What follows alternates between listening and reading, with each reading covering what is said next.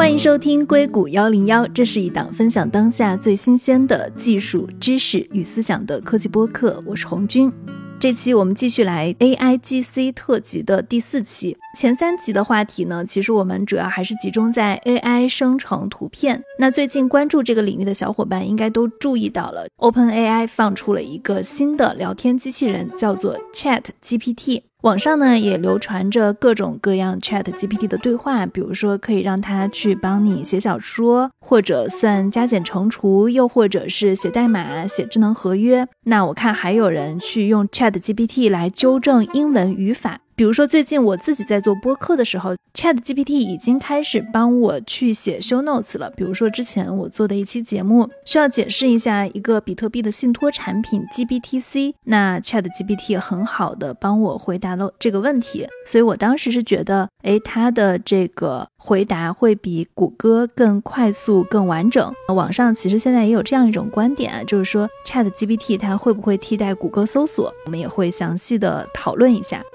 那这期我们也请到了两位可以说是行业顶级的研究员来跟我们分享，欢迎 AI 研究员于家辉。Hello，家辉你好。Hello，主持人好，听众朋友们好。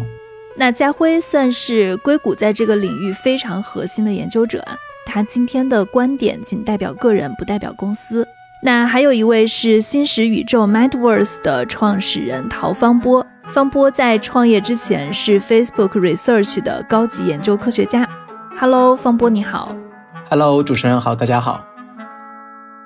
两位家辉跟方波，你们有一直在做 AI 方向的前沿研究，看到 Chat GPT，你们的第一感觉是怎么样的？你觉得是惊艳还是没有想象中好？我第一次看到 Chat GPT 是某天早上收到一个 email，OpenAI 推送过来说 release 了这个 Chat GPT。一开始没有特别惊讶，因为 OpenAI 在语言生成模型上已经耕耘了很多年。往 dialog 的方向上做，我觉得也是一个非常 mature 的这种步骤。given 这个之后呢，后面逐渐的才看到说一些 social media 上他们的一些结果啊，然后一些对话，才开始意识到整个 Chat GPT 的给人的感觉还是非常不一样。我印象比较深刻的一些例子是说，一个是它能做一些 Linux 的 simulation，可以告诉他你现在是一个 Linux system，我现在告诉你一条指令，你可以给我修一些 Linux 应该有的结果，然后它也能做这种事情。另外的一些方面，包括长的对话呀，包括 characteristic Chat GPT 这个模型本身，它有一些有点像角色扮演，就是你可以通过这种 prompting 去告诉他应该扮演什么样的角色，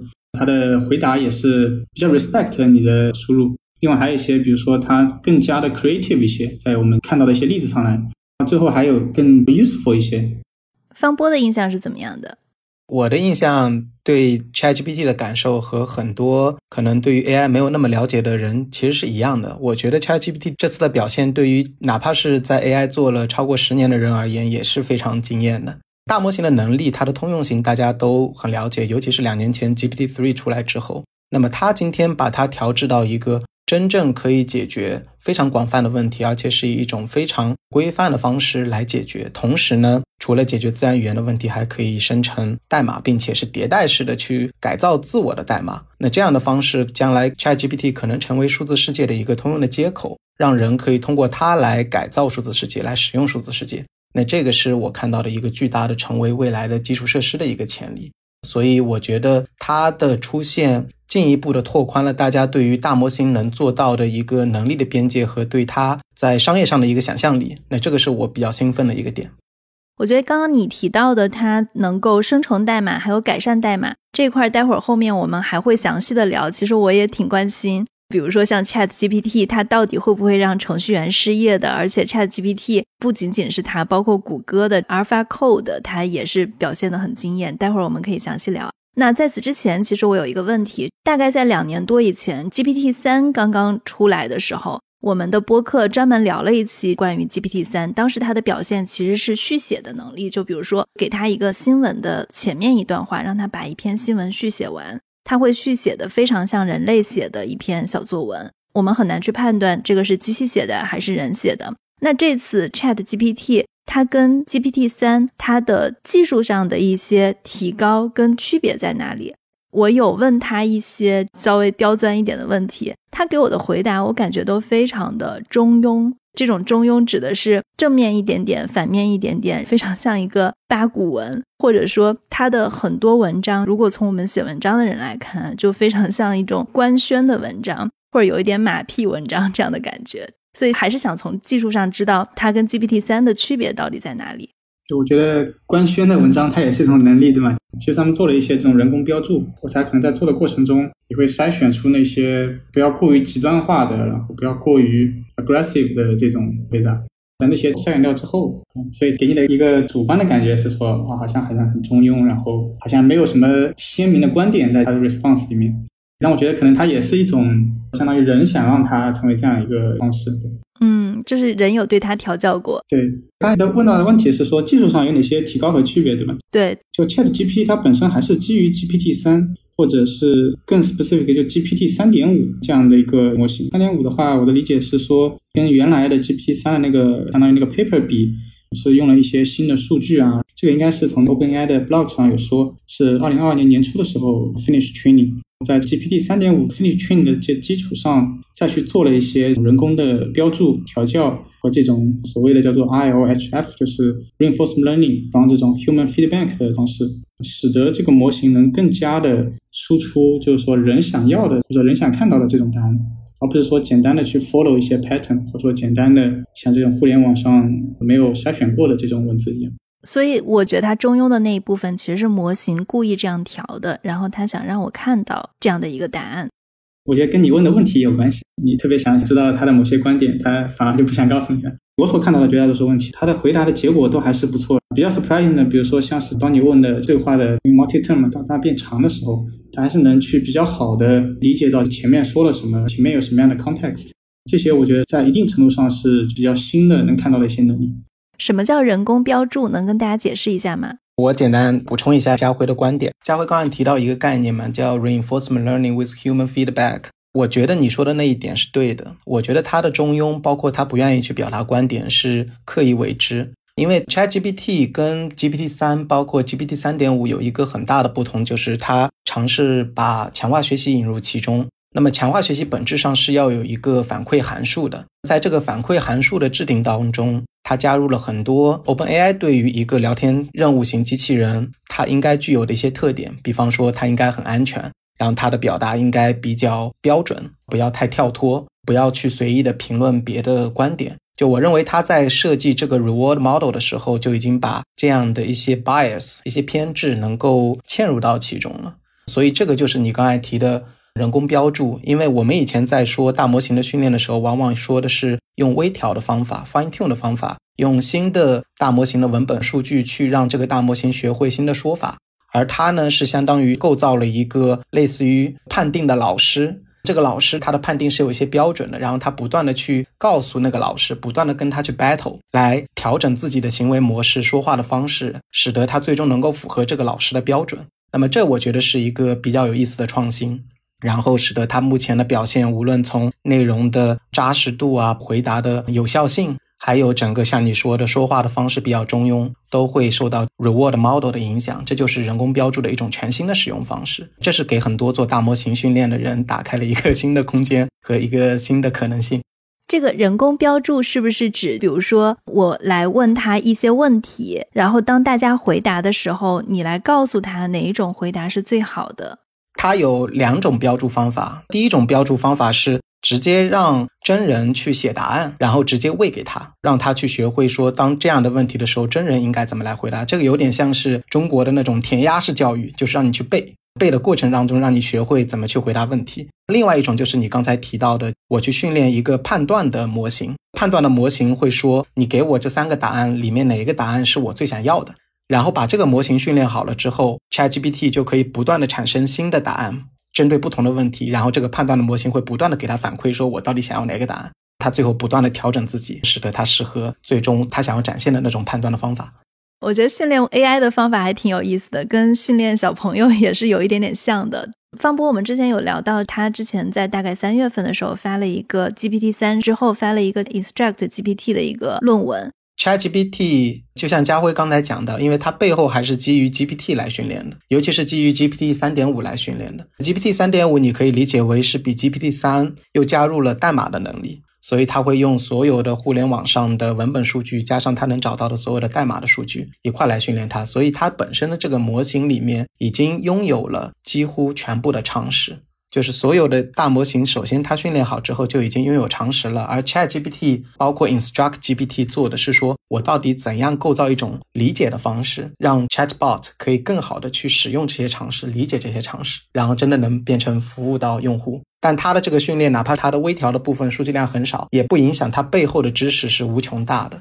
你可以理解为 InstructGPT 相当于提供一种方法，比较确定是这种方法是被用到了。刚才方波也提到，相当于三步走。就第一步是生成性的去做一些标注，比如说给你一些问题，然后人工的去给一些答案。第二步呢，就是这种判别式的给一些标注，就是说现在我机器或者说这个大模型给你一些答案，然后人来判断哪个好哪个差。整个方法应该是不变，但是这具体上对于每一个步骤，比如说生成性的这种标注，大概有了多少人工人力，多少的数据量，这个其实都还不知道。对，相比之下，最后用来做人工标注的部分，比起它一开始的训练数据肯定是少得多的。因为一开始的数据是非标注的，它可以拿互联网上所有的数据，你可以理解为几十亿的人类在过去几十年积累的文本数据来训练它。而他自己在 ChatGPT 公开的一个介绍里面会说，他大概用了一个四十人左右的标注团队来完成对它的数据的打标和微调。所以四十个人的数据，相比于整个人类社会的互联网数据，再多也只是九牛一毛而已。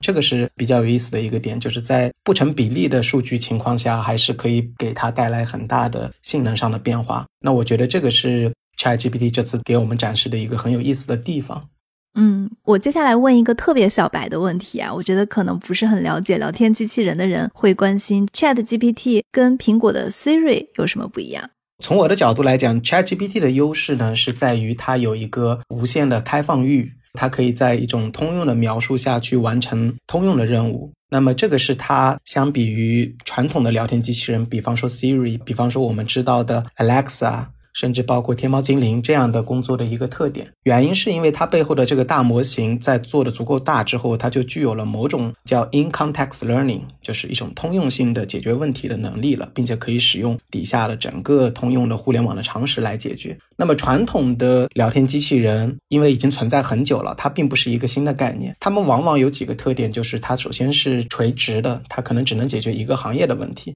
第二呢，它可能需要为一个行业特定的问题去做专门的训练。比方说，我需要去先训练一个分类模型来理解一个用户这句话的意图，然后再把它导到一个合适的处理模块里面。所以它的整个部署的成本和它的使用的通用性会比 ChatGPT 这种要少很多。但是呢，它也有它的优势，就是今天 ChatGPT 虽然你看到了，比如说你刚才提到了一个它比较中庸，目前的一个小缺点吧，但其实它还有一些更大的缺点。我们也发现，由于它依赖的是背后的常识，而没有办法使用真正的公开的数据去验证它的正确性，所以它有的时候会经常说一些错误的事实。比方说，如果你问他为什么 CPU 会比 GPU 更快、更有利于去做 AI 的推理，他会说：“是的，我认为 CPU 会比 GPU 更快，因为什么什么什么。”就是他会顺着你的话说，然后编造一个他觉得合理的逻辑，但事实上那个事实本身就是错误的。所以他会出现一些这样的问题，他没有办法把外部的信息融合进来，同时呢，他今天可能也没有办法把外部的技能给融合起来，因为聊天机器人本质上并不完全只是为了对话，而是希望通过对话来完成某种服务嘛。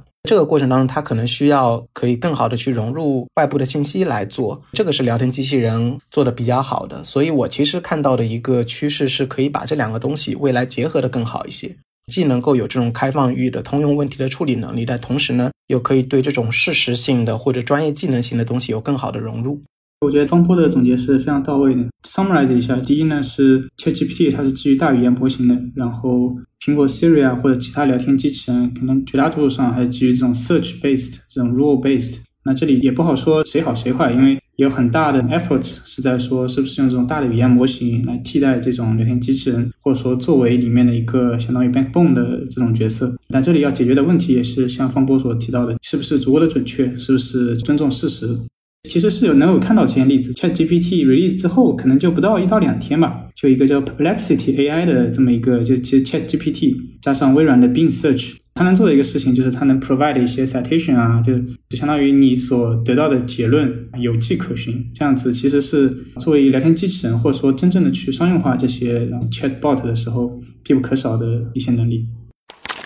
刚刚方波你还提到了一个，觉得就是像 GPT 三点五跟 Chat GPT，他们都有生成代码，包括改善代码的能力。我看见最近啊，就不仅仅是 Chat GPT，其实还有谷歌的 Alpha Code，它是连续登上了最好的两本科学杂志，一本是科学杂志，一本是自然杂志。然后呢，像 Alpha Code，它已经在一个国际的编程大赛中，大概是达到了一千二百三十八分。这个意味着什么呢？就是说。它在人类的参与者中排名有占到百分之五十四点三，就相当于它是一个人类中等偏上的一个程序员的水平了。自然杂志就更直接了，它用的标题就是说，未来像 Chat GPT 跟 Alpha Code，他们会不会取代程序员？你们怎么看这个问题？你觉得它会取代程序员吗？就首先可能一个 quick answer，我觉得取代程序员现在来看还是有点早啊。这个原因是什么呢？就是。我能想象的这种，不管是 ChatGPT，或者说像是 AlphaCode，很多时候它能帮已有的程序员去优化一些现有的步骤。比如说，我们平时写 code 也是说，有人写，也有人看，看他写的到底是不是对。那有可能在这个过程中，比如说像 AlphaCode，或者说 GPT 三点五，它能写一部分的 code，然后人可以来做 review，这种是可以。但这个并不意味着说它能取代程序员。如果是说完全取代程序员，让他自己在那边跑，自己在那边看。我觉得这个可能会带来一些，比如说整个 system 是不是足够鲁棒，是不是会出现一些 bug，是不是会把整个 system 写垮，是吗？对，写垮那些瘫痪的时候，其实你也不知道怎么去 debug，因为目前还没有看到说还能很专业的去找一个问题去 debug。最后，他如果还是人来 debug 的话，你可能一下子也找不到他写的 code 里面哪里有问题。那你觉得，比如说他取代一个初级一点的程序员，他把代码都写好，然后你大概 review 一遍就可以放上去了。假设一天，比如说以前解决一个问题，现在一天因为有了 ChatGPT 跟 AlphaCode 的帮助，一天可以解决十个问题。我觉得这个也比较难，原因是在整个 software engineering 里面，其实它写 code 并不是简简单单的写一些代码片段，更多的是整个 system 怎么去 design。目前来看，其实是还没有看到这种大规模程序的这种能力。对于你刚才说的能不能取代这种初级程序员，我的看法也是这样子，就是说任何一个程序员他都是。通过初级慢慢开始的去去那个，所以它一定会有这样一个过程，就是说初级程序员还是需要自己去写一些 code，自己去理解，然后同时也去做一些 review，可以是说 review 一些机器写的 code，也可以 review 一些人写的 code，相当于还是一个学习的一个过程，对。我说一个比较有意思的事情，就是 ChatGPT 出来大概十天的时间。我是对它还是比较乐观的，但是我同意那个家辉讲的，就是对于真正的复杂的系统架构的设计，包括整个代码结构的一些设计，可能这个在真人无论是初级程序员还是高级程序员，对于它的理解能力都还是会比 ChatGPT 更强的。但其实我已经可以看到 ChatGPT 可以提升效率的一点了，所以从十二月开始，我们公司已经在推行一个就 engineering practice，去探索一下 ChatGPT 到底怎么样能够引入到我们的整个开发。流程当中，然后来看看它到底在哪些功能的模块、哪些 pipeline 的环节可以来提升我们对于开发的效率。那至少我觉得，因为 ChatGPT 它的代码训练有很大的一个原因是来自于跟，比方说 Stack Overflow 这样的一些代码问答的网站的数据来进行训练的，所以我们会发现它做简单的任务其实做的还蛮好的，包括一种新的语言里面某个库应该怎么去使用。那以前我们可能要查很多 post。才可以总结出来，它可以直接根据你的大概的需求，直接帮你写好。那这个方面，我觉得肯定是可以提效的。但是如果最后所有的程序员都依赖于现在这个版本的 ChatGPT 去做，它对于系统的稳定性和鲁棒性还是有很大的挑战。我看到之前像 Chat GPT 的母公司 Open AI，因为微软有给他们投资嘛，所以他们跟微软也有合作一个编程的项目 Copilot。我是看见有人他去起诉 Open AI，大概他的程序可能是抄了 GitHub 上的一些，就比如说开源的程序库或者什么。我不知道会不会有这种代码版权不明的问题，因为我们前几期其实去聊这个生成式 AI 在图片方面的表现的时候，有很多的艺术家他们其实是不太敢用生成式 AI 生成的图片的，主要是担心有一个版权风险。那我不知道，比如说像 ChatGPT 跟包括像 AlphaCode 他们来商用的时候，跟一些开源社区，包括一些有 license 的版权，是不是会有冲突或者有抄袭嫌疑？这个蛮有意思的，因为最近还有一个新闻，就是 ChatGPT 出来了之后，首先 Stack Overflow 直接就把它给禁掉了嘛，防止让 ChatGPT 来污染它的整个代码库。我觉得可能未来也会涉及到类似的情况，就是是否希望它的整个上面积累下来的这些代码的资产，可以让这样的大模型去理解和使用。因为确实有可能会存在一些版权和知识产权的问题。但回过头来讲，我觉得程序员的知识产权的保护一直都没有艺术家或者其他的那些专家会更加严谨或者更加的规范。其实我们在日常当中去 Stack Overflow 上抄别人的代码。也不能叫抄啦，借鉴别人的使用的方法，然后使用到我们的系统里面，这种现象还是比较常见的。所以，如果他做的都是到这个程度，我个人觉得还好，除非他真的是对于 GitHub 上的整个项目进行大段的抄袭，这样的话可能会有一些风险。你刚刚说 Step Overflow 把它禁掉了，什么叫禁掉？Stack Overflow 是这样，因为他发现 ChatGPT 对于代码的回答很大程度上是来自于 Stack Overflow 的数据嘛，它是全世界最大的一个代码问答的网站。然后他发现会有人在 Stack Overflow 上再去做一个 ChatGPT 的插件，相当于当有一个人来问了一个代码的问题，他直接让 ChatGPT 来回答。但是这个回答呢，因为不是由人来回答的，所以平台并没有办法确保它这个系统一定是正确的。他对它的正确性无法验证，同时呢，他又会觉得你只是拿了我原来的一些解答的思路来做了一定的整理，本质上你并没有为这个平台带来新的信息，所以你又在用 AI 生成的代码来污染我的这个社区，有可能会造成整个社区内容质量的下降，所以他就把这些插件啊，用 ChatGPT 来完成代码回答的插件给禁掉了。嗯，是禁掉插件。对对对。对，这其实是有两一块的，就是一块是说是不是可以 post 的内容到这个 Stack Overflow，另外一块就是说 OpenAI 还能不能用 Stack Overflow 的一些数据去听它的这个模型。现在来看是前面那一则应该是被禁掉，后面这个还不知道。其实后面是不是能用它的数据才是更加的关系于产权，但这个东西跟整个 term、整个 term of use 啊这些都有关系。我觉得整个大模型，包括像这种写 code 呀，到现在其实会有一些这种产权的问题，也是一个一边发展一边就是模型发展，它确实能做好这些事情呢，才会有这个问题。如果你做不好，反正 nobody cares，对吧？等它开始做好的时候，这些相关的知识产权的拥有者会去重新思考，可以是不是有可能存在这种双方都能获利的一种情况，或者说是不是有这种产权侵犯导致某一些领域。或者某一些商业的场景会被覆盖掉，或者说会被占有掉。从我自己的角度上来看，还是谨慎乐观，在看这个整个会怎么样发展。Hopefully，就是说大家能 figure out 一个最终的出路。现在是不是相当于 OpenAI 并没有公布他们的训练数据是从哪里来的？它有没有用 Stack Overflow 的数据？大家是不知道的。呃，OpenAI 的有些文章里面会有提到，它整体上这个数据是怎么爬过来的。因为这个东西如果要展开讲，本身自己就可以成为一个非常重要的一个技术细节了。所以基本上我们看到的情况还是缺少很多细节，不确定有一些数据到底有没有用。这里可能比较明确的是，这种跟 personal identification 相关的这些数据是被 remove 掉的。就是说，它能 review，比如说今天，比如说我是家辉，然后我做了什么事情，那这种数据是会被这个 OpenAI 给 filter 掉。其他的话，没有一个特别的细节的这种阐述，具体是怎么做。所以大家并不知道它的数据是哪里来的。你可以广义的理解为它是互联网上你能看到的没有被显示的 ban 掉的这种数据。它其实看到的是互联网的这个数据，因为比较有意思的是，他们还有一个叫做 Web GPT，然后那个东西是它可以去在线的去浏览一些互联网，大概做法就是生成一些语言嘛，生成一些语言到 Search Engine 上、Bing 上搜索到一些网页，它可以选择性的点进去，把这个文字再爬下来，再放到这个语言模型里面，再去做一个 response，就相当于也是另外一个 GPT 可能三或者三点五的一个 variant。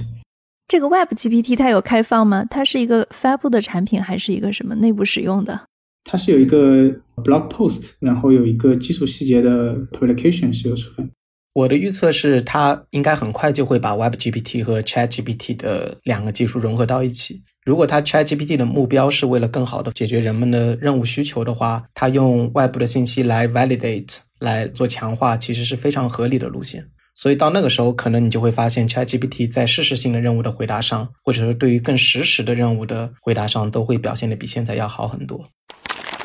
我们刚刚其实有聊到 Chat GPT 最近非常非常的火爆啊，其实不仅仅只是 Chat GPT，包括我们之前聊到的 AI GC，包括 Open AI 的 DALL-E 2。我很好奇这一轮整个 AI 大模型它的浪潮是怎么样发展起来的？因为家辉，我知道你也在做这方面的研究嘛。比如说最开始你是怎么注意到这个浪潮的？它为什么现在生成式 AI 突然火起来了？这个是一个很好的问题了。当你讲是浪潮，好像是一下子起来的感觉。它其实前面有不少的这种铺垫。整个互联网它首先就是一种很好的铺垫，就是你互联网上有这样大量的数据，因为也有越来越多的这种 user generated 的数据，比如说像这种 social media，像这种 Reddit 这种论坛啊之类的，大家开始 post 自己的一些观点，在大语言模型下面，它其实都是它所相当于养料吧，就是说它能拿这些数据做训练。所以数据我觉得是一个几十年来一直在积累的一个东西。第二呢，就是计算，计算是 GPU 啊，包括包括这边 TPU 啊，这些计算其实也是必不可少的一部分。比较有意思的是，大家有一些研究，就是说对这些模型训练，让它去把模型变大，它的各方面的能力会怎么样？这里有一个有意思的 behavior，就是 emerging capabilities。很多时候我们看到的机器学习的任务，都是说这个模型在小规模上就已经能处理，比如说百分之八十的 task，然后我把这个模型变大一点，计算资源更多一点。发现能，比如说处理到百分之八十五的准确率。Emerging capability 意思是说，这个模型它一开始不能处理这个 task，就很差很差，比如说百分之二的 success ratio。然后当这个模型大到一定程度的时候，突然它具备了这种能力，success ratio 是指数级的上升的，在某个特定的模型大小下面。有了这个之后呢，大家就开始尝试去 scale，刚好计算资源也在那儿，计算资源在这个时间点上已经足够去 support 这种几百 billion size 的大语言模型的这种训练和 serving。这个是我觉得第二点也是必不可少的。第三个呢是说 neural architecture 比较火的是说 transformer 的这一类 architecture。但其实 transformer 之前也有不少的这种积累，比如说像 residual networks，像每一些 architecture 上的积累，也使得到目前为止这样的 transformer 的这种 architecture 非常方便，非常容易去 scale。它没有特别严重的优化的问题，它没有特别严重的 scaling 的问题。有了这种啊 neural architecture 之后，我们才能看到大语言模型具备这样的能力。其实我觉得家辉讲的很好啦，包括 transformer 的架构的价值和整个模型做大到一定程度的涌现出来的一些可以解决通用问题的能力。基本上就是大模型本身它发展的背后的几个技术基础。我稍微再加两点蛮有意思的。第一个是因为我们自己是做脑启发 AI 的一家公司嘛，我们会经常去结合脑科学来看 AI 的一些技术，然后你就会发现 Transformer 它的结构和人脑里面的整个就 Neocortex 叫新皮层的这些六层的神经元之间的结构是有一定的相似度的，而且这种结构本质上具有一个通用性。就像今天 Transformer 既可以用来处理视觉的数据。也可以用来处理文本的或者其他模态的数据。我们人脑里面的新皮层的部分也是不同的脑区的新皮层，本质上它的结构是没有区别的，只是在任务上做了分块而已。所以这个是一个很有意思的，就是我们找到了一个类似于人脑新皮层那样的一个通用的 neural architecture 来处理承载不同的任务类型。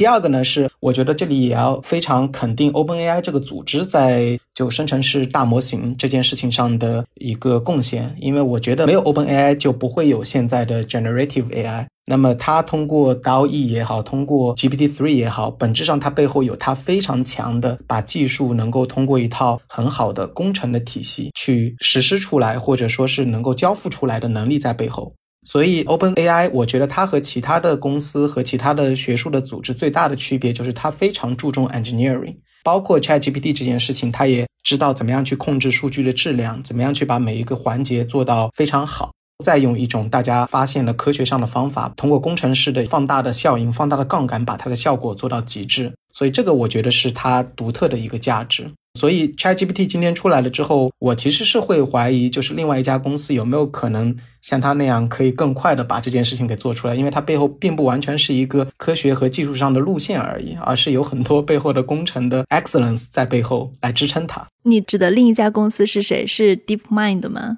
有很多啊，包括 Facebook，包括 Google，包括 DeepMind，包括国内的阿里、腾讯。因为大模型本身目前来看还是大玩家的一个角力场，这些大玩家肯定每一家都希望有自己的一整套世界领先的大模型的架构。那它背后如果没有一套很强的工程能力在支撑，只是靠大力出奇迹，我觉得也是不一定能达到这样的效果。因为之前在分享 GPT 三的时候就说了，最开始 GPT 三证明了堆足够多的数据与算力的话，我们就可以大力出奇迹。那现在你是觉得并不是，比如说像谷歌或者 Meta 或者阿里或者腾讯去做了就可以大力出奇迹，而是还有一些技巧在里面的。我在想它的核心竞争力是什么呢？对，我是认同这一点的。我一直在看一个事情，就是谷歌它推自己的 Lambda，Lambda 本身也不只是今年才出来的，它之前已经有好几年一直在做这个事情。它的目标，我觉得和 ChatGPT 是类似的，就是谷歌可能也从某种程度上希望自我迭代，把它的搜索能力借由这样的大模型来提升。但是从公开出来的信息和它的使用的样例来看，其实 ChatGPT 的在对大模型的使用上比 Lambda 是要强的。那么它背后大家的路线其实还是比较类似的，所以还是有一个整个 engineering excellence 在里面。Lambda 现在应该是没有开源的，对吧？对，没有开放。对，准确的说应该是没有开放。我记得之前谷歌在 Google I/O 上，它是有展示，就是用 Lambda 去订餐，然后对面其实是一个人工智能的助手接起来的，但是它的模拟场景就非常像一个真实的人，你可以点餐，可以说你要什么，它可以跟你 share。这只是一个 demo 的场景，它并没有真实的发生。对我理解是这样的，但是 Lambda 做了其他的事情，是真的把外部的信息接入的。所以 Lambda 的使用的过程当中，根据它的文章里面的描述，它是可以在互联网上拿实时的信息来帮助它提升它的回答质量。这点可能 ChatGPT 没做好。对，因为谷歌它毕竟还是有一个搜索的入口的。如果说谷歌来做这件事情的话，你会觉得它比 OpenAI 更有优势吗？我的观点是这样的：OpenAI 今天想要完全去替代掉谷歌作为世界上最大的搜索引擎，它的成熟度还有很大的差距。因为搜索这件事情对产品的成熟度要求很高。但是，比方说啊，它更多模态的搜索的内容。这些事情只有谷歌能做，ChatGPT 还是一个对话引擎，它做不了。但是我认为它在通过对于大模型的使用和它这回答的整个调优上面，目前来看，我觉得 ChatGPT 是有优势的，而且这种优势并不是简单的 follow 他的方法就可以做到的。因为佳慧也说了，他并没有公开他的细节，我是严重怀疑他背后有很多很多的 engineering 的一些 trick 在里面，才使得它的效果可以使用的那么好。那么这件事情。如果它的优势是可以保持的时间足够长，也许它再加上 Web GPT 的能力，它再把一些多模态的信息整合进到它的回答里面，可能它会在更大程度上去代替谷歌能做到的事情。直到有一天，我们觉得也许他们真的是可以对比，甚至是真的在使用的时候会值得选择的一个东西。对，这里补充一点，彭博讲到了，除了数据和算力之外，其他一个 engineering 的 excellence 在里面。这个东西我觉得可以展开来讲一讲，就是说，对于 OpenAI 来讲，首先它有一定时间的积累。最早 OpenAI 其实是做 reinforcement learning 做的很多的，他们有 robotics team，但后面就解散了。现在你又能看到，在大语言模型里面，他们又重新把这个 reinforcement learning 用起来。这些时间和这些经验的积累，我觉得是一些其他的公司。都还比较缺少的，这是一块。然后第二呢，需要一个人才积累。他这个人不是说完全是 financial support 到了人就会来，他还是有一个是不是有足够好的 leadership，是不是这些人以前就能做一些，有没有一个 track record of success？这个我觉得也是必不可少的。如果你说现在我们有了这个数据，有了这个算力，刚成立起来做一个 team，其实很难去吸引到这样的人才的。还有一块呢，就是有点像是组织逻辑的积累。我注意到一个有意思的事情是，他们这个 Chat GPT 或者之前的 Instruct GPT，OpenAI 的一个 blog 上 specifically 提到了他们的一个 team 叫做 Alignment Team，怎么样能把大语言的模型更好的 align 到 user 想要的输出上？那这个我觉得是一种 OpenAI 背后在思考这些 team 之间应该怎么去组织，使得整个公司的这样一个 mission 更加的高效，能把这个东西做出来。这个并不是说拍脑袋一想，今天我要成立三个 team。可能也是一定时间的摸索出来，包括他之前不是还解散了那个 robotics team 吗？我觉得这个也是需要一定的积累。最后还有一块就是，在我看来就是这种自信的积累。OpenAI 在整个往 AI 往前去推动的过程中，是有一个很好的 record of success 的。从最早是 GPT 三，它已经是第三个版本了。最早有 GPT、GPT 二，然后 GPT 三，然后三点五，三点五完了之后，有一些往上面做这种 application，往 application 上走的这种工作。像我们刚才所提到的 Chat GPT 啊、Web GPT，还有传说中的 Rumor 里面 GPT Four，我觉得这些其实也是一定程度上一边做一边积累一种自信，包括整个 team 也在积累一种自信，可以更好的延续这种 momentum 吧，更好的往前去 push 整个 results。所以对于今天的问题，就是说是不是有足够多的数据和算力就能训练这样的模型？我觉得是远远不够的。可能一定程度上，你想上去，好像这个就是一个答案，就是说我只要对数据、对算力就可以。但其实真的做起来的时候，发现全部都是问题，这是我的观点。嗯，我总结一下，特别好：时间跟经验的积累、人才积累、组织积累，还有自信的积累。我们说，即使一个公司有数据跟算力，最后它的效果能不能达到 Open AI 这个效果，或者说花几年的时间，它能不能追赶得上，可能都是一个问题。我稍微 echo 一下，我觉得佳慧讲的特别好。除了刚才你提到的，还有一个就是认知的积累。就是 OpenAI 在推动大模型，尤其是自回归的大语言模型的使用上面，它不断的在尝试定义它自己的问题。比方说，他刚才讲的这个 alignment research，这其实是他们花大精力投入的啊，很多其他的机构没有在投入。我不相信会有像他们那样的投入。比方说，他们为什么会引入强化学习，是因为他们认识到了大模型虽然知识面很广，能力很强，很通用。但并不知道怎么去更好的把新的标注信息、把人的监督的信号更好的融入进去，所以他们才会再重新捡起来强化学习来做这件事情。所以这些创新性的方法代表了它背后其实不断的在认知上去探索大模型的使用边界。那这个不是说一家能够 follow 他们的公司可以很短期内跟得上的，也许我们可以抄到他们的做法，但是抄不到它背后的整个思考。那你觉得像 Google 或者 Meta 这样的公司，其实他们一直都有在研究。像 Meta，它前一段时间也放出来了，它可以自动生成视频。然后谷歌里面它有自己的组织，非常类似于 OpenAI 的机构，像 DeepMind。同时，它也有各种图片生成式的研发，包括 Lambda 这种聊天机器人的这样的研发，就是它其实方方面面都有触及到。那你觉得它跟 OpenAI 它能 follow 得上吗？这个我不太好评论，我们毕竟只是一家小创业公司。家辉在谷歌内部，他应该可以评价一下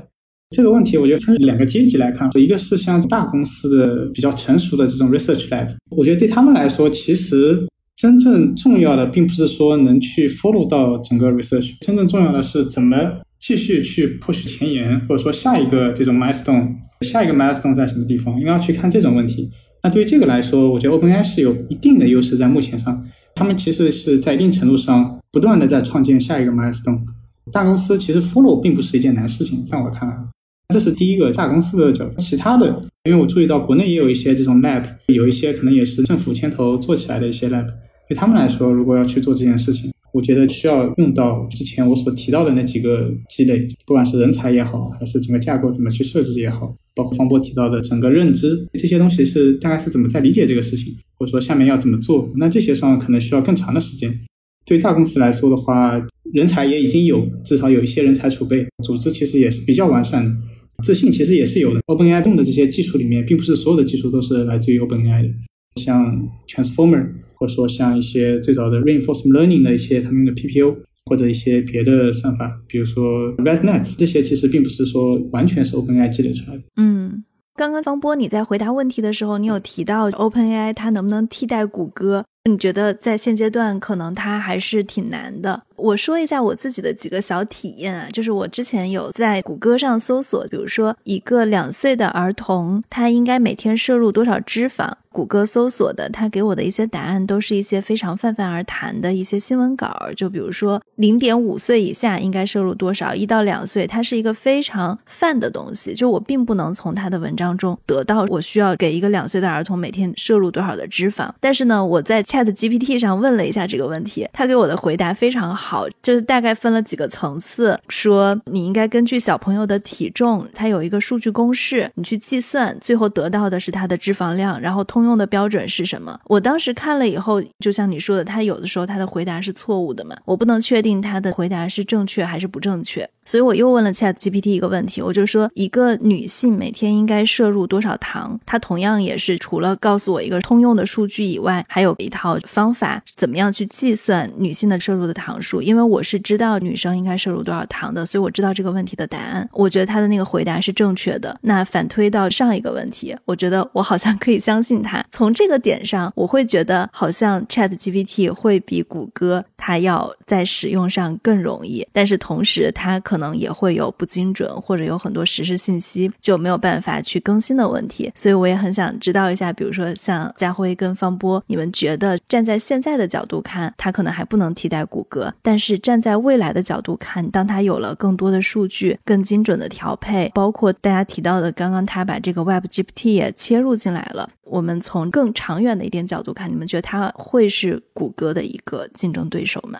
我简单说一下，刚才我也提到过了。如果我们把一个人对于信息的需求，尤其是主动式的信息需求，分为几个步骤啊，那第一个呢就是意图的理解，第二步呢去寻找合适的信息，第三步呢可能就是寻找完合适的信息之后做理解和整合，那第四步呢可能就是回答。谷歌以前做的很好的几个点啊，包括意图的理解，包括信息的匹配和寻找，包括它的呈现，其实这几步它做的都很好。但它其实一直在对信息的理解和整合上面尝试去做的更多。你有的时候可以看到谷歌可以直接回答一些你简单的问题，会放在所有的页面之前，或者说它右边有一个叫 Entity Pane，可以直接把它你相关的知识用结构化的方式呈现出来。其实谷歌在做这件事情上面花的时间会更长，只不过今天技术的发展。让大家觉得说，其实对于知识的理解和整合这件事情，其实是用大模型来做会更好的，而且它的效率会远远高于你其他以前的，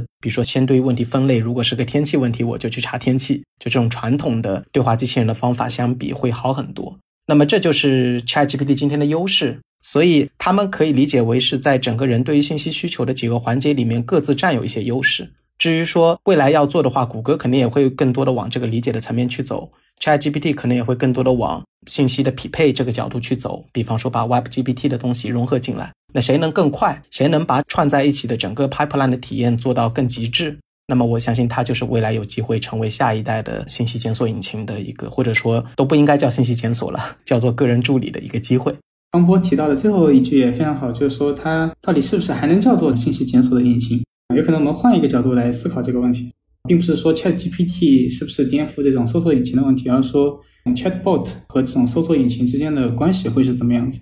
一定程度上，我在想 Chat 或 Dialog 这个东西本身，它是一个比较完备的一个载体，就是说你能从一定程度上做你想做的几乎所有事情，包括那个搜索引擎上的。但它其实也不限于搜索引擎上，就是因为刚才前所提到的 case，它还是一个一问一答的这么一个情况。其实它能做的更多，这种一问一答，然后你可以继续有问题，然后它可以继续给你去，一个它可以 elaborate 一下它为什么这么回答，或者说它有什么 follow up 的这种 answer，这种程度或者这种体验，其实现在的搜索引擎不具备的。所以我们在比较这个东西的时候，其实有一定程度上是有一点在小看 dialogue 或者说这种 chatbot 所能带来的这种颠覆，或者说所能 enable 的这种应用场景。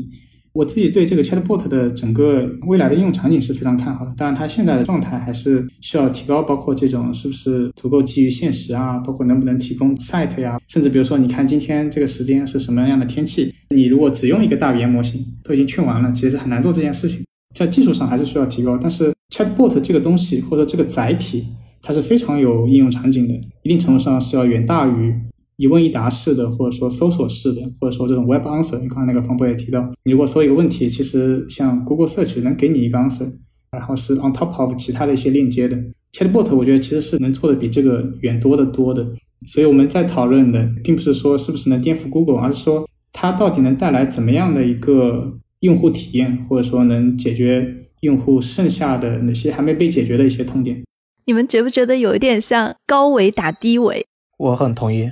对降维打击，Chatbot 来说是有这种。对我稍微补充一个观点啊，我看 Jane 也问了一个很有意思的问题，跟创业机会有关的，就是今天我们看到的更多的人是在说它到底能不能替代谷歌，但是从整个互联网的角度来讲，你会发现谷歌也只是其中一个很重要的信息服务，但不代表互联网全体嘛，对吧？移动互联网里面每一个特殊的场景，我们都有各自的 APP，我们有各种各样的网站来解决人的各种各样的信息需求、服务需求，甚至陪伴需求。就我看到的，其实更多的是在后者。如果我们说 AI 可以是一个比互联网更大的机会的话，那我相信被它重做的东西绝对不只是谷歌而已，而是说我今天所有的软件的服务，无论它是用 APP 的形式，还是用一个网页的形式，它可能都可以被这种交互式的角色式的能力给包起来。然后让它的那些服务通过这种更自然的方式来提供。那么这种能力的出现，它其实是有可能把整个互联网行业给重塑掉的。所以这两天我在听到有一个投资人在说，因为 ChatGPT 的出现，让他觉得他做 TMT 的投资可以再做十五年。原因也在这里，就是可能以前我们对于人的需求的满足都是说我拿一个 APP 或者拿一个软件来更好的用信息化的方式来满足它。但今天也许我们到了一个新的拐点，可以把信息化再提升到一种基于 dialogue。来为中心的一种交互式的智能化的服务上面，所以这里面机会是巨大的。那么谷歌只是其中很小的一部分而已。然后那个机会，我觉得是大家可以再多关心一下，因为这些也不仅仅是一些应用级的机会了。就比如说每个应用应该怎么样去改造，而是它底下会有很多平台级的机会来产生，可以产生它自己的 Android。我觉得这个是非常 exciting。所以，类似于像 Chat GPT，尤其是像 Open AI 大模型这样的公司，它会成为未来的一个平台跟一个基础建设。对我认为，它更像是下一代互联网底下的基础设施，而且它做这件事情非常擅长，确实想要超过它也很难。就要把它的这个能力真正像毛细血管一样的使用到我们社会的方方面面里面去去做升级。其实它中间有大量的机会，就像我们其实新世宇宙这家公司啊，也就是我们创立的这家公司在做的这个事情就有点类似，就是我们会在底下使用大模型的能力，但是在于说我怎么样把大模型的能力更好的。放到一个具体的场景里面，它其实是需要有一个平台来解决的。因为我单独的使用大模型能力，就像你看到了 ChatGPT，它虽然很厉害，但它并不是真正的了解对方的用户，它没有那个跟用户有关的记忆，对吧？它也没有一个真正的可以 validate 的信息源，让它保证他说的所有话都是靠谱的。然后他也没有办法像刚才提到的，跟真正场景里面的一些能力和背后的一些执行的操作去结合，让他直接通过这一个接口来帮你完成场景里面的任务的闭环。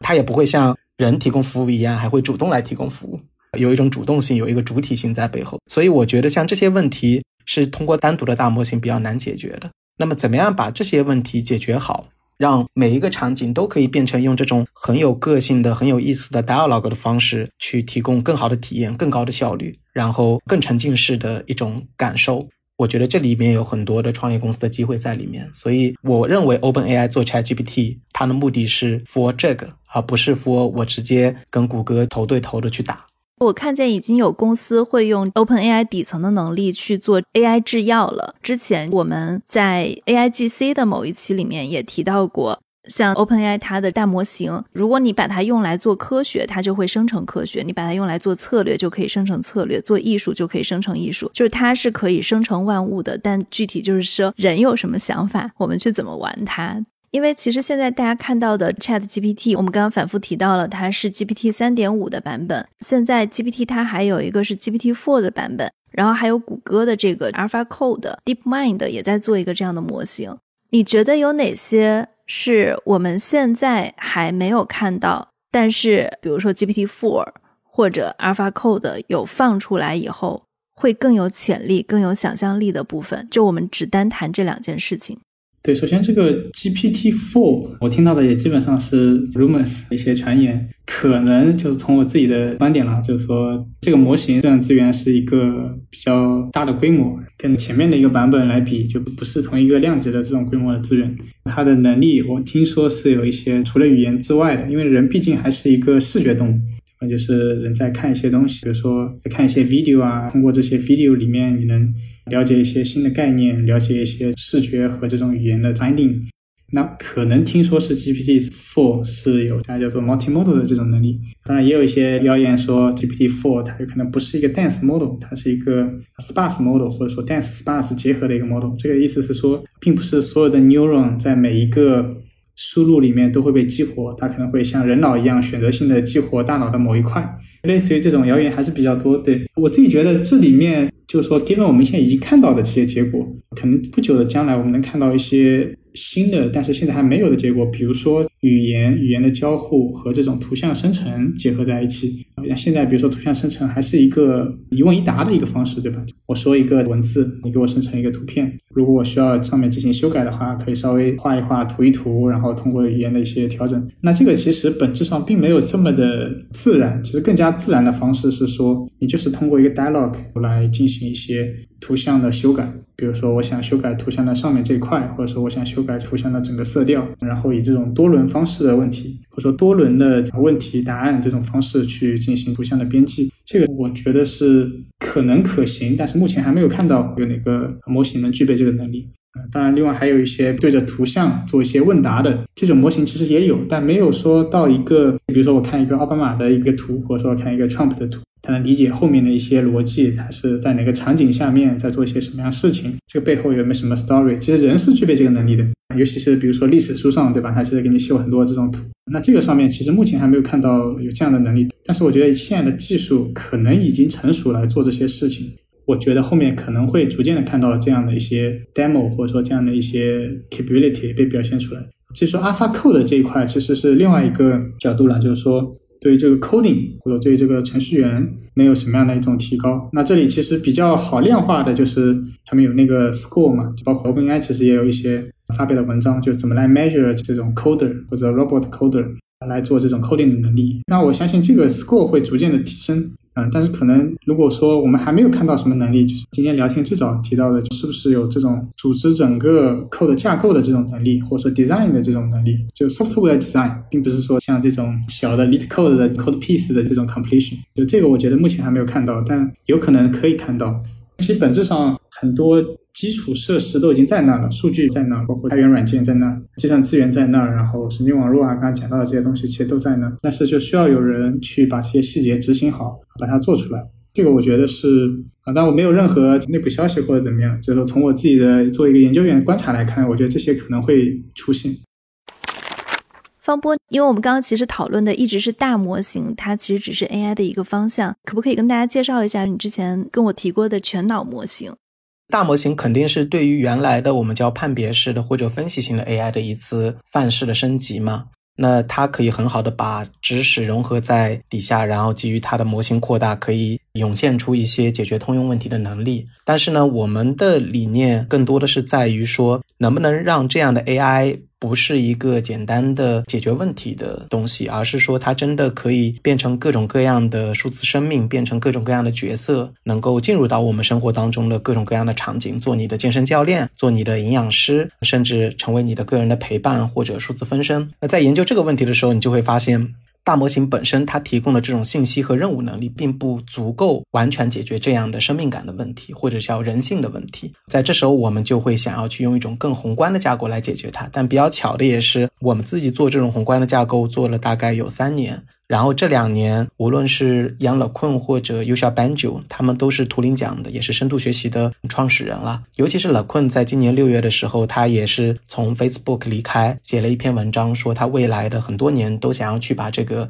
全脑框架能够做出来。它当然叫做一个宏观的架构了。在这个宏观的架构里面，大模型更像是一个人脑里面的常识底座。然后呢，他要为这个人脑去配置他的感知系统、他的记忆系统、他的行动的系统。但最重要的呢，是这些不同的系统或者不同的脑区的加入。丰富了它作为人的别的维度，但中间需要有一个很核心的思维的系统来串联它的这些脑区，使得这个 AI 的思维可以符合它自己独特的特点。比方说，它是乐观的，它是悲观的，然后它的角色是什么，它主动想要给人类带来的东西是什么，都由这套思维去串联起它不同的信息和能力来呈现出来。那这个是我看到的一个未来的 AI 的发展方向，就是以大模型的能力作为底座，同时呢设计一套宏观的脑启发的框架，然后借此把各种各样不同的 AI 的角色的能力能够匹配到这样的一整套数字大脑的框架里面去。如果这件事情可以完成呢，我觉得刚才提到的很多，就今天 ChatGPT 还做不到的东西。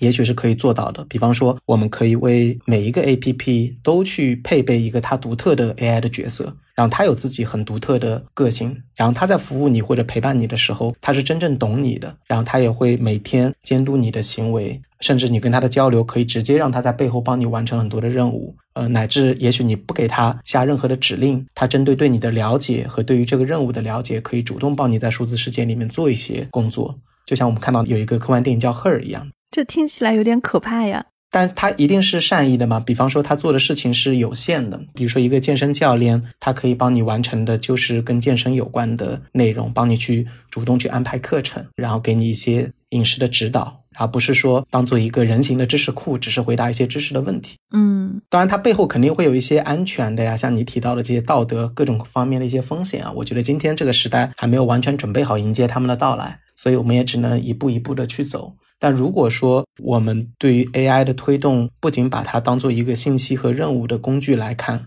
而是真的想把它们当做一个未来数字世界的一个完整的载体，跟人类非常接近的一种独特的数字存在，我觉得全脑模型可能会是我比较看好的一个未来的方向。当然，它的成熟其实很大程度上依赖于大模型的成熟，这个是我们在做这件事情的一个思路。我觉得这个赛道其实也可以关注一下，我觉得也非常 exciting。你说到的全脑模型，它就是除了大模型，它还包括哪些其他的板块？可以介绍一下吗？首先呢，我们是像刚才提到的，比方说，我们可以为大模型配备它自己专门的记忆的系统。那么，它在跟任何一个人交流和服务的过程当中，它可能真的可以理解到这个人过去、现在、未来他的需求，而不用你每次都打字儿打给他。个性化的，就类似于，比如说我跟 Chat GPT 聊过什么，他都记得，他可以把我以前的跟他的对话聊天记录调出来。对，而且可以更加个性化，它可以总结这些聊天记录，了解到你是一个做播客的人，然后可能你每天最近烦恼的事情到底是怎么样提高你的做播客的制作的效率，它可以主动的来给你提供这样的功能。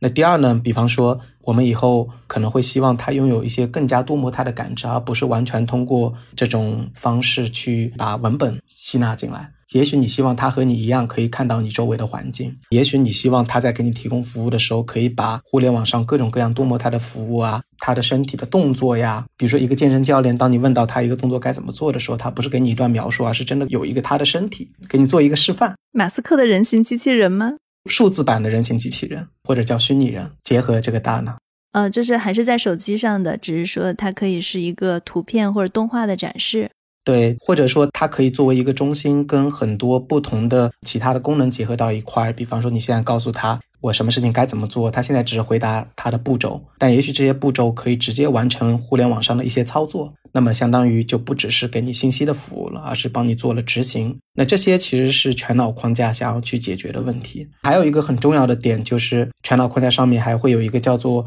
全局工作空间这样的一种全新的理论，就是认知科学认为的大脑里面去整合这些大脑内部的不同的信息和他想要完成的任务的目标，会有一个很中心的注意力的机制，让他去选择在不同的情况下，我到底是应该去用我记忆里面的信息来回答，还是说我直接帮你来完成服务，还是说像 ChatGPT 那样，我只是给你一个任务上的指导？那这个过程可能需要有一套更宏观的思维框架来调控，一套注意力的机制来做。你觉得这个实现要多少年？老困说需要十年，我觉得不需要那么久，我比较乐观。十年就可以实现，我觉得很可怕。就这个实现了，就他太懂我了。但他懂也是有限度的懂嘛，他毕竟不是每天跟你生活在一起，他还是在你跟他的这个交互的场景下发生的数据，他会更好的来理解、来了解你。嗯，所以你是相信通用人工智能是很有可能很快会实现的。对，其实这里面我稍微插一句啊，通用人工智能是一个过去的概念，它的这个定义比较模糊。我可以认为 ChatGPT 已经是属于通用人工智能了，因为它确实回答问题的能力相当通用。从我的角度来讲，更合适的一个词叫做 Human Level AI。就是人类级别的人工智能。当我们提人类级别的人工智能的时候，我们可能就会要求它有自己的情感、有自己的记忆、有自己的完整的感知，然后有能够干预这个世界的能力，或者说有一个自己真正的自我意识，然后可以思考，然后会成长。就这些维度，我觉得可能是未来 AI 的一个重点。但如果只是看它的通用性的话，其实大模型本身已经做得非常好了。嗯。这次 OpenAI 发布 ChatGPT，很多人都非常关心跟嘲讽的一个问题，就是说 OpenAI 不 Open。简单来说，就是指 OpenAI 没有开源。因为你自己也会去做大模型的这些事情，然后也是 AI 方向的研究者，你觉得 OpenAI 应该开源吗？对，OpenAI 不 Open 是一个一直以来大家在嘲讽的一个问题。其实 OpenAI 最早是一个非盈利的组织嘛，这些整个架构也好，整个 Go 也好，那个时候其实开源出来的 code，包括开源出来的模型是比较多。但是时代也不太一样，就是那个时候并不是现在这种大语言模型这种 level 的模型。然后我我觉得整体上开源这个问题非常是一把双刃剑，因为我看到还有像这个 Stability AI、Stable Diffusion 这些开源，其实 OpenAI 我自己觉得在尽它所能去开源一些东西，包括你可以看到它能开源很多这种 interface 出来。其实如果具体的讲，你看到它的这些模型每一个版本出来，它并不是只开源最好的，或者说只开源对这种商业化最有利的模型。它其实是在开放一系列的模型的 API 出来，包括这个模型，比如说是 supervised 的这种 human label supervised 的 fine tune 过的这个模型，那另外一个比如说 RL reinforcement learning 去 tune 过的模型，它其实开源这些 interface 出来的一个原因是希望相关的一些研究员也能去做一些研究，但是为什么它不把整个模型全部开源出来，对吧？然后甚至有可能，比如说数据也开源出来。我觉得这个本身也是非常难的。就是这里整体上要从几个角度思考这个问题了。第一个，我觉得从学术的角度上，比如说我们就作为这种研究员，从学术角度上，我认为开源肯定是促进发展，就是学术要往前发展，它肯定是 benefit from 这种非常开源的，然后你有更多 accessible。不管是 code 也好，或者模型也好，甚至资源也好，那这种上面我觉得可能更加的促进这个学术的开源。原因也很简单了，其实这些模型、这些技术，包括这些计算资源，现在整体上还是掌握在一些少数研究员的手上。比如说像 OpenAI 的一些研究员，或者说像大公司的一些研究员。虽然整体上他们做一个问题。可以理解为它是一个概率问题，就是说它的成功的概率高一些。但是毕竟你也没法挡，就是说其实整个 research 整个 AI research community 是非常非常庞大的一个。前几天还去参加那个会议，其实人是非常多的。因为那么多人，大家都集思广益，其实是能更好的推动这个学术的发展。从这个角度上，在我看来是应该开源，但是 OpenAI 是还没有做，其实有一些别的考虑，涉及到可能后面要讲到的是说这种 responsible AI 的角度，因为这个模型其实。一定程度上，大家还没有完全理解它所能做的和所不能做的，也是一个不断的在发展的事情。比如说，OpenAI 今天把这个模型开源出来，那你总是没法挡住有些人可能拿这个模型做一些奇怪的事情，对吧？或者说生成一些奇怪的内容去 post 到不同的这种互联网上。那这个很多程度上有可能你 release 这是一个 action，但这个 action 导致的这个结果是没法估量的。但，另外一个角度就是说，我们要研究这个 responsible AI。或者说，我们是希望这个模型能更加的为人类带来益处，其实也是需要这方面的研究员去 access 他们的模型，access 他们的一些结果来提高。所以从这个 responsible AI 的角度，我觉得开不开源有点像双刃剑的感觉，我也不确定说带开源好还是不开源好。那 OpenAI 你可以明显看到他们的 action 就是非常谨慎的，就是说没有去做完全开源这一件事情。最后一个角度就是说，其实 OpenAI 在重新组织架构之后，它并不是一个完全的非盈利组织。如果我们纯从商业的角度上来看，其实每一个开源背后，我觉得它都是需要有一个逻辑的。包括这个前一阵子你可以看到 Stability AI 非常火，对吧？Stable Diffusion 啊这些东西，就开源对他们来说，其实有一个好处是，第一呢，他们非常自信，对吧？具备这个能力，然后呢，做出这个东西，把这个开源到大家的手上。那同时也是赚得了一波这 hype 或者是怎么样，这个估值也上升了不少。那这个开源的背后，从商业的角度上，要去计划好一些事情，比如说这个 IP 的问题怎么解决？比如说我今天开源了这个模型，开源了这个 code，比如说另外一个公司拿过去做一些商业化或者怎么，这个 IP 的问题怎么解决？包括这个整个又回到这个组织架构怎么解决？就是说是。比如说公司里面，OpenAI 里面谁来后续跟进嘛？就不管是从 user 这边拿一些 feedback 也好，或者说从开源社区一起去整合做更好的下一个版本也好。那这里还有一个问题，就是说，其实我们有些时候也能看到一些例子，就是说，一些公司，比如说做一套东西开源出去，然后就人也走了，code 也开源了，人也走了，又重新去做一套。对原有的公司，其实从创业逻辑的角度，并不是最好的一个 case 嘛，对吧？因为他们毕竟有很多前期的投入，好不容易做到今天这个地步，然后最后一开源，然后整个也散了。对原来的公司来讲，也就很 discouraged，就是说再去做下一个更好的版本，再去有这样持续的投入。我觉得这些其实都是背后所需要考虑的一些因素。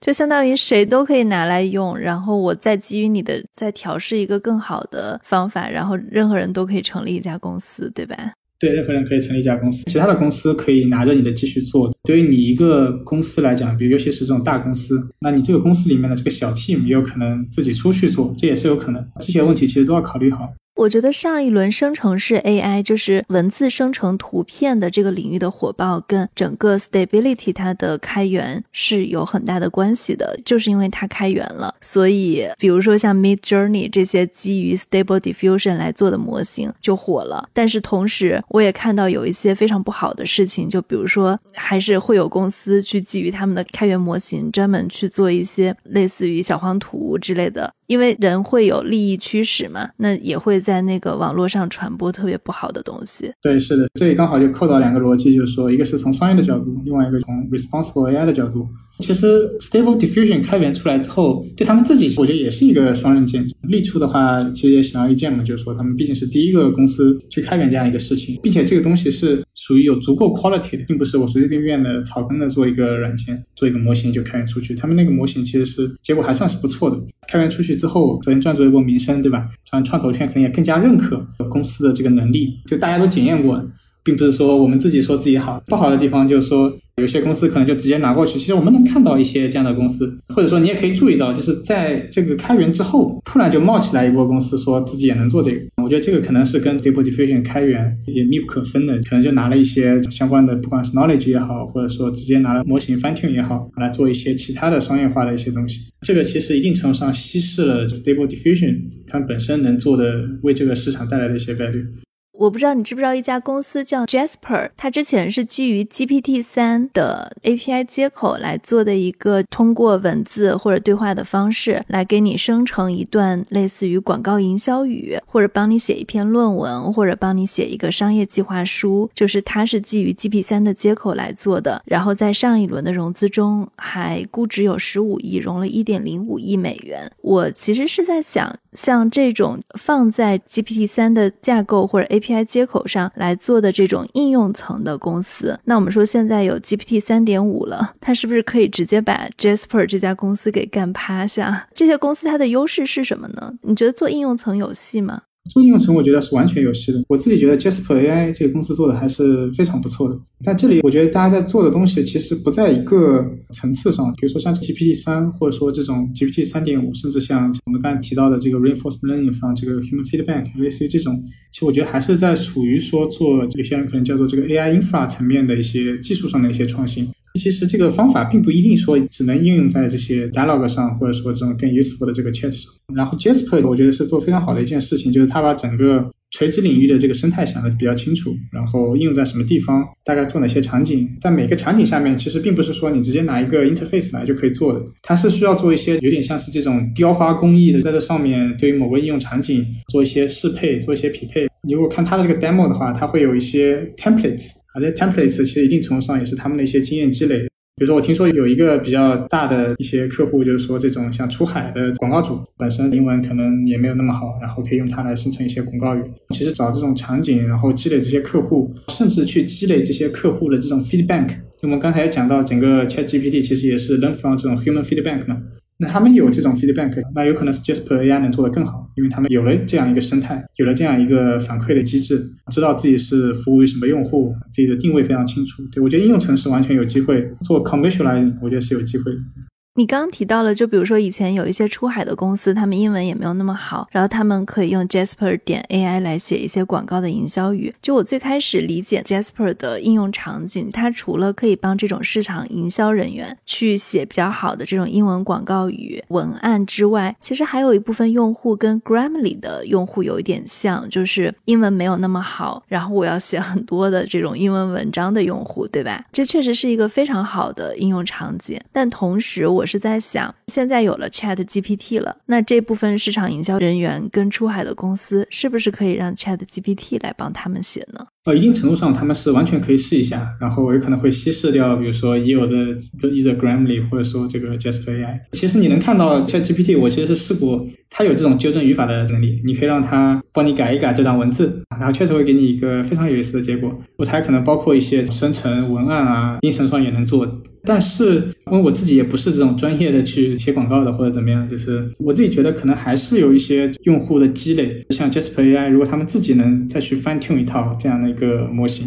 或者说 Grammarly 能用这些技术，能用大语言模型的技术，再去给他们现有的，比如说语言库，或者说看到的这种用户经常出现的一些错误啊，我相信这个它其实能做的比 generic 的 Chat GPT 要做的更好的。嗯，你是说它可以自己微调？那它如果没有开源的情况下，它是可以微调的吗？它如果没有开源情况下，它就不能微调。这就又涉及到另外一个问题：有一些公司是自己去拥有整个 end-to-end 的这么一套模型呢，还是说只能依赖于这个 interface？我相信，其实很多公司如果只依赖于 OpenAI 的 interface，其实是非常非常危险的。所以我自己觉得，这些公司肯定是在做一些 planning，就是说能有一些自己的数据，然后能做一些自己的训练。举一个非常简单的例子，就是说我今天 GPT 三或者三点五的接口还在这里，我明天突然把这个接口封掉了。因为其实没有任何，就是说我一定得 maintain 这个 interface，那我一封掉，那岂不是下游的公司都没法搞了，对吧？对，一下就没了，对吧？哎，所以 Jasper 它到底是不是有 GPT 三的开源的底层的代码？这个是不知道的，还是就是没有？相信 OpenAI 应该是没有 release 给他们，但是就是说，因为 GPT 三技术上还是大家都比较掌握的还比较成熟的，然后有一些 Open 的，包括比如说你方波那个之前 Meta，Meta 有一些比如说 OPT，就是 Open 的开源出来的这种模型。外面其实是有一些类似的模型的。前几天还在 LinkedIn 上看到，对于每一类 OpenAI 对应的模型，外面有什么已经可以用的这个模型。比如说，有可能对图像生成，因为 Jasper AI 其实最近也能做这个图像生成，那可能可以对应，比如说 Stable Diffusion release 出来的这套模型。那可以基于这个，比如说有一个好的 Warm Start，自己的公司里面再去做一些 iteration，再去成立一些小 lab，再做一些研发。